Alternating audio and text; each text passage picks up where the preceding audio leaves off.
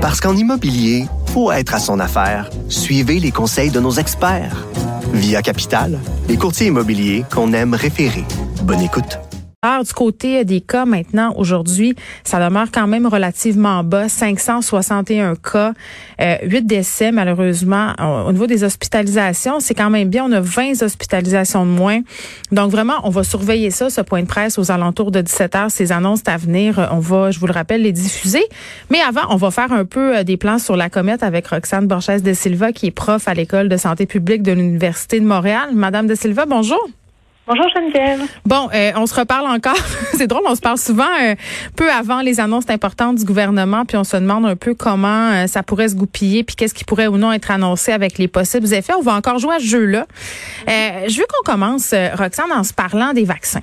Euh, là, on a eu toute cette discussion sur AstraZeneca hier. Euh, on a cette discussion aussi sur le nombre de personnes qui se font vacciner. On est de plus en plus à se faire vacciner. Et quand je dis on, j'exclus évidemment la personne euh, qui parle.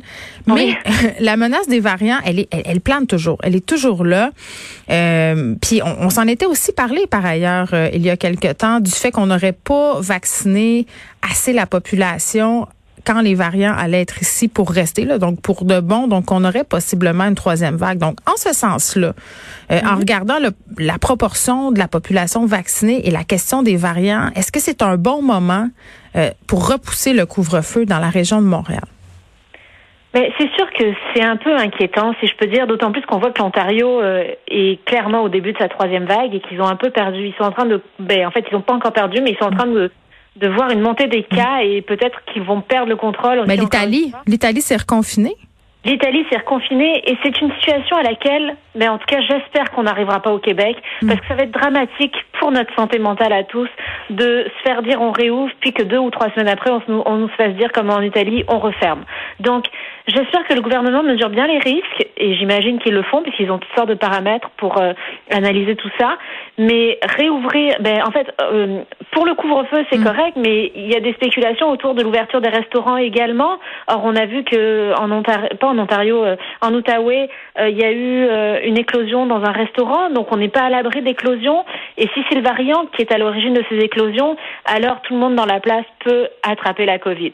Donc c'est très difficile de se mettre à la place du gouvernement. Il faut aussi respecter ben, cette, en fait, euh, les, les, la population québécoise qui en peut plus, qui est tannée de, de, de toutes ces mesures-là. Mais d'un autre côté, on ne veut pas se retrouver encore à avoir un nouveau confinement, puis les hôpitaux qui explosent et qui débordent. Oui, puis là, en Outaouais, euh, Madame Borges de Silva, euh, est-ce que puis cette région-là, elle est considérée comme étant orange en ce moment, c'est ça? Euh, oui, tout Donc, est-ce qu'on pourrait penser, je pense que ça a été exclu de la faire repasser au rouge, je crois.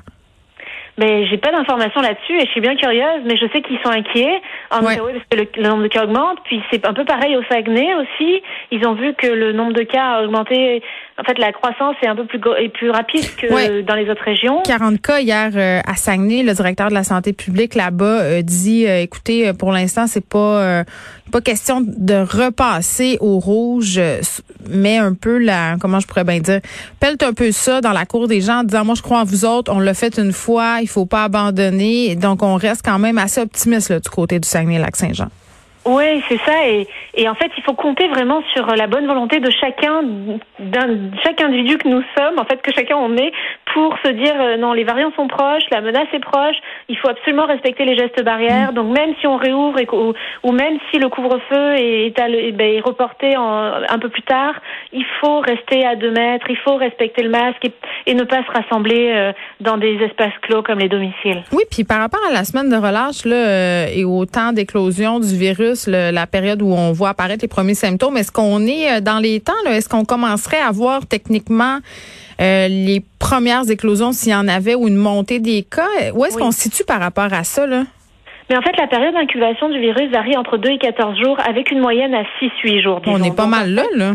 C'est ça, exactement. Donc, en fait, on commence je je, je veux pas m'avancer, mais on, il semblerait, en fait, sur ce qu'on voit actuellement, à moins qu'il y ait des cas qui explosent dans les trois prochains jours, là, mais il semblerait avec ce qu'on voit actuellement que finalement, mais les Québécois ont bien respecté les mesures sanitaires et qu'il n'y a pas eu de, de, mm. de, de, trop grands rassemblements qui mm. font qu'il n'y a pas eu d'explosion de cas due à la relâche. Oui, puis on peut très bien. Ben oui, puis on peut comprendre, euh, Madame Borges de Silva, que le couvre-feu, ça serait quelque chose de très difficile à maintenir à 20 heures, alors qu'on a le beau temps qui commence, alors qu'on a de la clarté euh, qui s'est pointée. Je pense que le gouvernement avait pas le choix d'aller de l'avant, euh, d'autant plus que les gens auraient vu les chiffres, les chiffres qui sont quand même encourageants.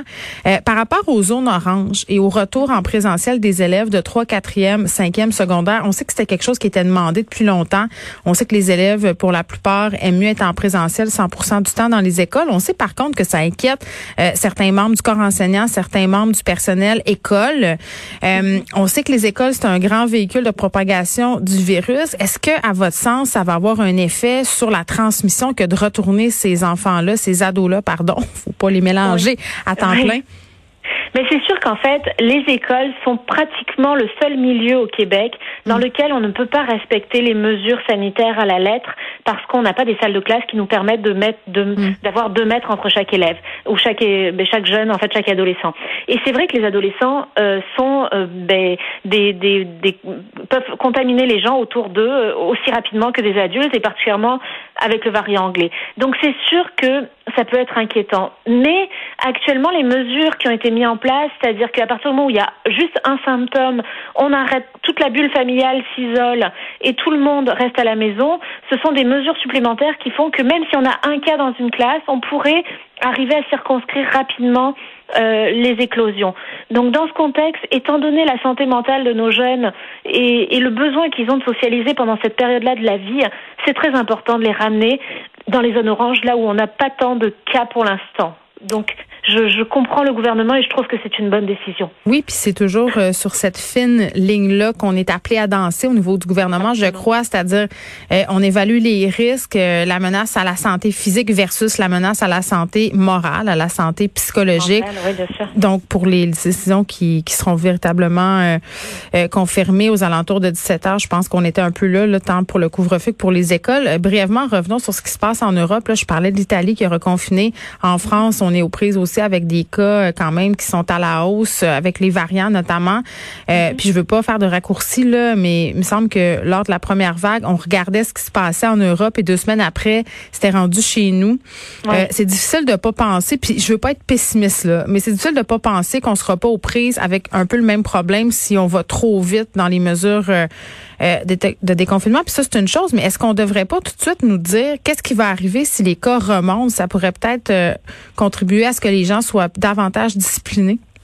C'est vrai que ce serait une bonne idée, d'autant plus qu'on voit par exemple en Europe là actuellement, euh, ben, du moins en France, dans la région de la Bretagne, ils viennent de découvrir un cluster de, en tout cas une éclosion de variants, mm. euh, un nouveau variant qui n'avait pas connaissance puis qui n'est même pas détectable apparemment avec certains, avec les tests PCR et ça leur crée des gros enjeux. Ils viennent de le signaler à l'OMS et ils sont en train d'investiguer là-dessus. Mm. Donc on n'est pas à l'abri de ce type de situation là qui pourrait se développer chez nous et euh, il faudrait absolument, c'est vrai que ce serait une excellente idée que le gouvernement nous dise, mais regardez, si on arrive à, à tel nombre de cas dans tel, ben, dans tel, euh, par, mettons, 100 000 habitants ou dans la population. un peu comme c'était le cas pendant la première vague. On, on, nous avait un peu annoncé ce qui s'en venait. Absolument. Mais au moins, en tout cas, mais, mais indépendamment de ça, je, je, même s'ils ils nous l'annonçaient, est-ce que les gens seraient parce qu'on a toujours des dans la moyenne de la population, il y a toujours une bonne partie de la population qui les respecte, puis d'autres mm. personnes qui sont plus réfractaires. Donc parmi ces personnes réfractaires là, ce 10% qui est réfractaire pourrait être suffisant pour partir euh, une propagation en fait dans les à partir des écoles par exemple ou à partir des mm. milieux de travail ou des restaurants euh, et faire remonter les cas très rapidement.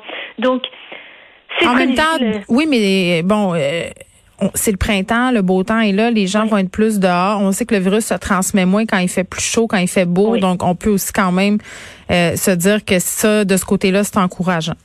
Absolument, il faut, mais il faut surtout pas, parce que le couvre-feu est repoussé à 21h ou 21h30, se mettre à faire des parties ou des soupers euh, de famille ou des soupers avec des amis et rentrer vite à, à 9h moins 5, si je peux dire, à la maison.